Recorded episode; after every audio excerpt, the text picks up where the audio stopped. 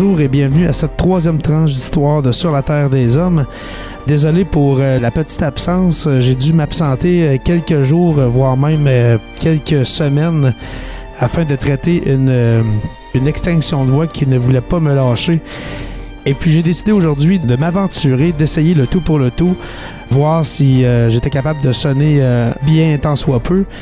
Et puis cette semaine, j'ai décidé de faire un court épisode sur le premier voyage de Christophe Colomb, voyage qui a amené Christophe Colomb à découvrir l'Amérique. Et puis c'est très important de faire la nuance. Christophe Colomb n'a pas découvert l'Amérique, il est seulement un Européen de son époque qui a découvert le continent, parce qu'il y en a peut-être beaucoup d'entre vous qui savent déjà que l'Amérique a été découverte par les Vikings euh, avant le 11e siècle, mais il y a aussi les tribus asiatiques qui ont traversé de l'Asie à l'Amérique en passant par le nord du continent il y a plusieurs dizaines de milliers d'années. Je trouvais ça important de faire euh, la précision ici. Aujourd'hui, nous allons décrire le premier voyage de Christophe Colomb. Il va y avoir sûrement plusieurs épisodes pour décrire les autres voyages parce qu'au total, je crois qu'il y a eu trois ou quatre voyages de Christophe Colomb vers l'Amérique. Et puis dans ces voyages-là, il y a eu beaucoup d'événements importants qui se sont passés aussi. Alors, la troisième tranche d'histoire, c'est parti.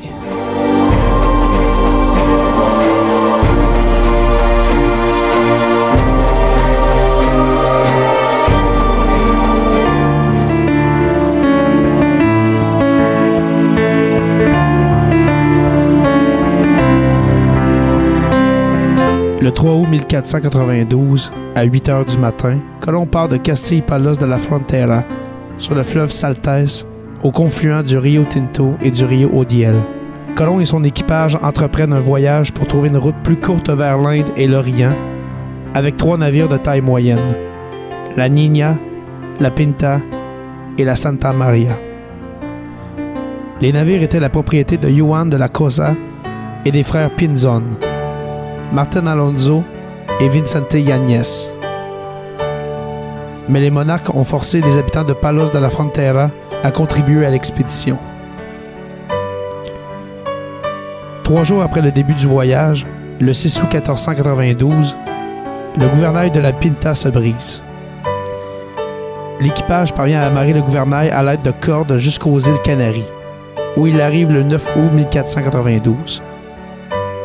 La Pinta est réparée et les voiles latines de la Nina sont renforcées à nouveau en voiles carrées standard. Alors qu'il se ravitaillait sur l'île de la Gomera, Colomb apprit que trois caravelles portugaises planaient près de l'île d'El Hierro, avec l'intention supposée de le capturer. Cependant, le 6 septembre, le voyage vers l'ouest commença sans incident. Les navires partirent de San Sebastián de la Gomera pour un voyage qui se révèle être un long voyage de six semaines outre-Atlantique. Comme décrit dans le résumé de son journal de bord fait par Bartholomé de Las Casas, Colomb a enregistré deux séries de distances lors du voyage aller. Las Casas a d'abord interprété qu'il avait signalé la distance plus courte à son équipage pour qu'il ne s'inquiète pas de naviguer trop loin de l'Espagne. Toutefois, selon Oliver Dunn et James Kelly, il s'agit d'un malentendu de Las Casas. Colomb a signalé deux distances chaque jour, mais l'une était dans les mesures qu'il utilisait normalement, l'autre dans les ligues maritimes portugaises utilisées par son équipage. Le 13 septembre, Colomb observe que l'aiguille de sa boussole ne pointe plus vers l'étoile du Nord, mais qu'elle a varié d'un demi-point vers le nord-ouest et qu'elle continue à varier au fur et à mesure que le voyage avance. Il n'en a d'abord pas parlé, sachant que son équipage était sujet à la panique avec une destination inconnue. Mais après quelques jours, ses pilotes l'ont remarqué avec beaucoup d'anxiété. L'équipage aurait eu tellement le mal du pays et la peur qu'il aurait menacé de rentrer en Espagne, selon le raisonnement de Colomb. L'aiguille ne désignait pas l'étoile du Nord, mais un point invisible sur la Terre. On croyait autrefois que Colomb avait découvert la déclinaison magnétique, mais il a été démontré plus tard que le phénomène était déjà connu, tant en Europe qu'en Chine. Après 29 jours hors de vue de la terre ferme, le 7 octobre 1492, l'équipage repère des oiseaux. probablement des courliers esquimaux et des pluviers d'Amérique. Colomb changea de cap pour suivre leur vol. La Terre a été aperçue pour la première fois à 2 heures du matin le 12 octobre par un marin nommé Rodrigo de Triana à bord de la Pinta. Colomb affirma plus tard qu'il avait vu la Terre pour la première fois et avait ainsi obtenu la récompense de 10 000 maravedis. Colomb l'a nommé San Salvador, aux Bahamas actuelles, ou turc et Caicos. Les habitants autochtones l'avaient appelé Guanahani. La question de savoir exactement à quelle île des Bahamas cela correspond n'est pas résolue. Les indigènes qu'il a rencontrés étaient pacifiques et amicaux. Au moment de la découverte européenne de la plupart des îles des Caraïbes, trois grands peuples autochtones vivaient sur ces îles. Les Taïnos, dans les Grandes Antilles et les Bahamas, les Kalinas, dans les Caraïbes et en Guadeloupe, les Siboney, un peuple taïno, et les Guana-Atabé, du centre et de l'ouest de Cuba respectivement. Les Taïnos sont subdivisés en Taïnos classiques, qui occupaient Hispaniola et Porto Rico. Les Taïnos occidentaux qui occupaient Cuba, la Jamaïque et l'archipel des Bahamas, et les Taïnos orientaux. La majeure partie de l'Amérique centrale moderne faisait partie de la civilisation mésoaméricaine. Les sociétés amérindiennes de Mésoamérique occupaient les terres allant du centre du Mexique au nord au Costa Rica au sud. Les cultures du Panama commerçaient à la fois avec la Mésoamérique et l'Amérique du Sud et peuvent être considérées comme transitoires entre ces deux zones culturelles. Colomb a commencé à observer les gens et leur style de vie. Il explore également la côte nord-est de Cuba, débarquant le 28 octobre 1492, et la côte nord-ouest d'Hispaniola, aujourd'hui Haïti, le 5 décembre 1492. À cet endroit, la Santa Maria s'est échouée le jour de Noël, le 25 décembre 1492, et a dû être abandonnée. Colomb a été reçu par le souverain indigène Guacanagari, qui lui a donné la permission de laisser certains de ses hommes derrière lui. Christophe Colomb fonda ainsi la colonie La Navidad, laissant derrière lui 39 hommes. Le 15 janvier 1493, il rentre chez lui à bord de la Nina. De retour en Espagne, la Nina et la Pinta rencontrèrent la tempête la plus violente de leur voyage et dans la nuit du 13 février, perdirent contact l'une avec l'autre. Tous les membres de la Nina jurèrent, s'ils étaient épargnés, d'aller en pèlerinage à l'église Notre-Dame la plus proche, où qu'ils aient fait leur première terre.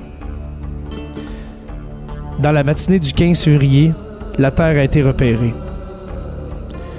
Colomb croyait qu'il s'approchait des Açores, mais d'autres membres de l'équipage estimaient qu'il se trouvait considérablement au nord des îles. Colomb avait raison. Dans la nuit du 17 février, la Nina a mouillé l'ancre à l'île Santa Maria. Mais le câble s'est rompu sur les rochers abrupts, forçant Colomb à rester au large jusqu'au matin, où un endroit plus sûr a été trouvé pour jeter l'ancre à proximité. Quelques marins ont pris un bateau pour se rendre sur l'île, où plusieurs insulaires leur ont dit qu'il était encore plus sûr d'y débarquer, de sorte que la Nina s'est déplacée une fois de plus. À cet endroit, Christophe Colomb a pris à son bord plusieurs insulaires qui s'étaient rassemblés à terre avec de la nourriture et leur a dit que son équipage souhaitait venir à terre pour remplir leurs vœux. Les insulaires lui ont dit qu'un petit sanctuaire dédié à Notre-Dame se trouvait à proximité. Colomb envoya la moitié des membres de l'équipage sur l'île pour accomplir leurs vœux, mais lui et le reste de l'équipage restèrent sur la Nina, prévoyant d'envoyer l'autre moitié sur l'île dès le retour des premiers membres d'équipage. Pendant que les premiers membres de l'équipage récitaient leurs prières au sanctuaire, ils ont été faits prisonniers par les insulaires, sous les ordres du capitaine de l'île, Yoao de Castan Era, visiblement par peur que les hommes soient des pirates. Le bateau que les membres de l'équipage avaient pris pour se rendre sur l'île fut alors réquisitionné par Castanera, qui l'amena avec plusieurs hommes armés sur la Nina pour tenter d'arrêter Colomb. Au cours d'une bataille verbale à travers les étraves des deux embarcations, au cours de laquelle Christophe Colomb ne lui a pas accordé la permission de monter à bord, Castanera a annoncé qu'il ne croyait pas qui Colomb disait qu'il était, surtout s'il était bien espagnol. Castanera retourna sur l'île. Cependant, deux jours plus tard, Castanera a libéré les prisonniers. N'ayant pas pu obtenir d'aveu et n'ayant pu capturer sa véritable cible, Colomb. On prétend plus tard que Colomb a également été capturé, mais cela n'est pas corroboré par le journal de bord de Colomb. Quittant l'île de Santa Maria aux Açores le 23 février, Colomb se dirigea vers l'Espagne. Mais une autre tempête l'obligea à rejoindre Lisbonne. Le 4 mars 1493, il jette l'angle à côté du navire de patrouille du port du Roi, où on lui dit qu'une flotte de 100 caravelles a été perdue dans la tempête. Étonnamment, la Nina et la Pinta avaient été épargnées. Ne trouvant pas le roi Jean II du Portugal à Lisbonne, Colomb lui écrivit une lettre et attendit la réponse du roi. Après l'avoir reçu, le roi a de rencontrer Colomb à Vallée do Paraíso, malgré les mauvaises relations entre le Portugal et la Castille à l'époque. En apprenant les découvertes de Christophe Colomb, le roi portugais informa qu'il croyait que le voyage était en violation du traité d'Alcaçovas de 1479. Après avoir passé plus d'une semaine au Portugal, Colomb s'embarque pour l'Espagne. La nouvelle de sa découverte de nouvelles terres se répandit rapidement dans toute l'Europe. Après le voyage, Colomb rencontra les monarques espagnols Ferdinand et Isabelle à Barcelone le 15 mars 1493 pour rapporter ses découvertes. Son équipage et lui sont rentrés chez eux pour être accueillis en héros à leur retour en Espagne. Il a montré ce qu'il avait ramené de son voyage au monarque, y compris quelques petits échantillons d'or, des perles, des bijoux en or, quelques indigènes qu'il avait enlevés, des fleurs et un hamac. Il donna au monarque quelques pépites d'or, des bijoux en or et des perles, ainsi que le tabac, l'ananas, la dinde et le hamac. Les monarques invitèrent Colomb à dîner avec eux. Un dégustateur a même goûté la nourriture de chacun de ses plats avant de manger pour s'assurer qu'elle n'était pas empoisonnée. On lui a donné ses propres valets de pied pour lui ouvrir des portes et le servir à table. Colomb a même été récompensé par ses propres armoiries. Il n'apportait aucune épice convoitée des Indes orientales, comme le poivre noir, le gingembre ou les clous de girofle, ce qui valait très cher à l'époque. Dans son journal de bord, il écrit il y a aussi beaucoup d'aïe, qui est leur poivre, qui est plus précieux que le poivre noir, et tous les gens ne mangent rien d'autre, ce qui est très sain. Le mot aïe est encore utilisé en Amérique du Sud pour désigner les piments forts. La lettre de Colomb lors du premier voyage à la cour royale de Madrid était extravagante. Il a insisté sur le fait qu'il avait atteint l'Asie, qui était en réalité Cuba, et une île au large de la côte chinoise qui était en réalité Hispaniola. Ces descriptions étant en partie des faits, en partie de la fiction. Il écrit Hispaniola est un miracle. Montagnes et collines, plaines et pâturages sont à la fois fertiles et beaux. Les ports sont incroyablement bons. Il y a beaucoup de larges rivières dont la majorité contient de l'or. Il y a beaucoup d'épices, de grandes mines d'or et d'autres métaux. Tout cela étant bien sûr que de purs mensonges. Après le retour de Christophe Colomb, le pape Alexandre VI émit une bulle qui divisa les terres nouvellement découvertes hors d'Europe entre l'Espagne et le Portugal, le long d'un méridien nord-sud à 958 lieues à l'ouest des îles du Cap-Vert, donnant ainsi toute sa part de terre à l'Espagne. Cette bulle porta le nom de traité de Tordesillas, cette division n'a jamais été acceptée par les dirigeants de l'Angleterre ou de la France, qui entreprirent à leur tour leurs grandes explorations vers le Nouveau Monde.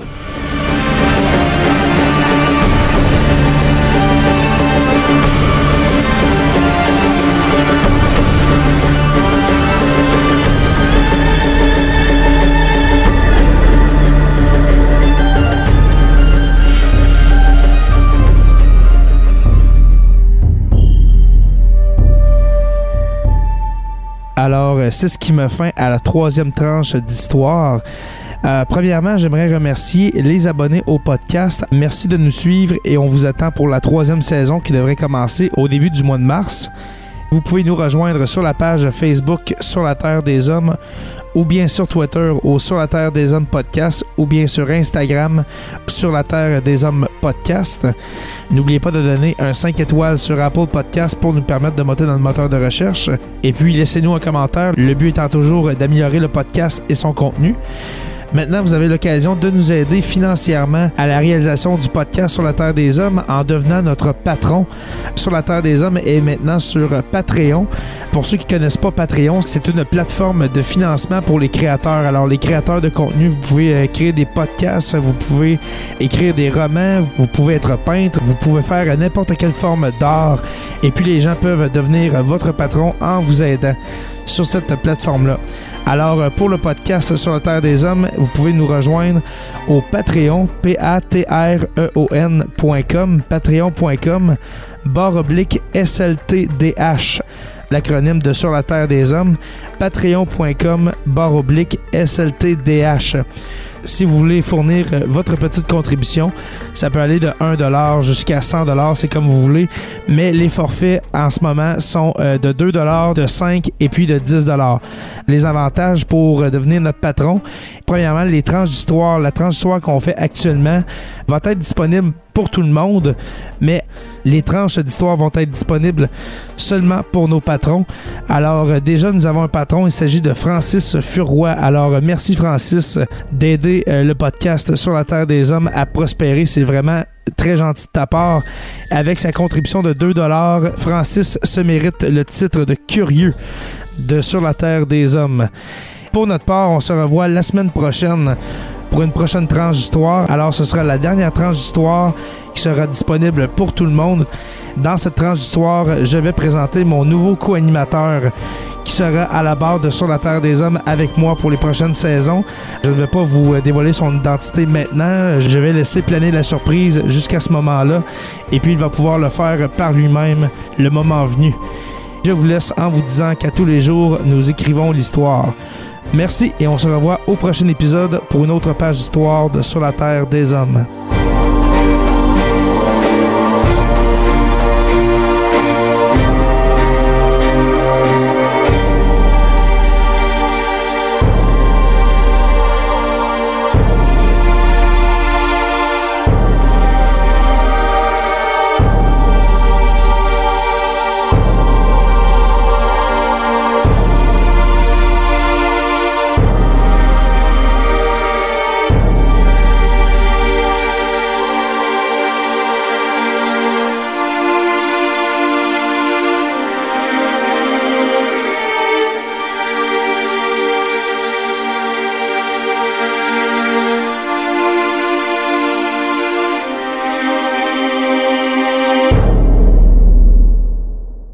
Participer à l'évolution de Production Podcast? Deviens partenaire et contacte les Productions Podcast en visitant la page Facebook Production avec un S, Podcast, P-O-D-C-A-S-S-E ou écris-nous à podcast à commercial iCloud.com. Fais partie de l'aventure Production Podcast. Pour plus de détails, visite podcast.com.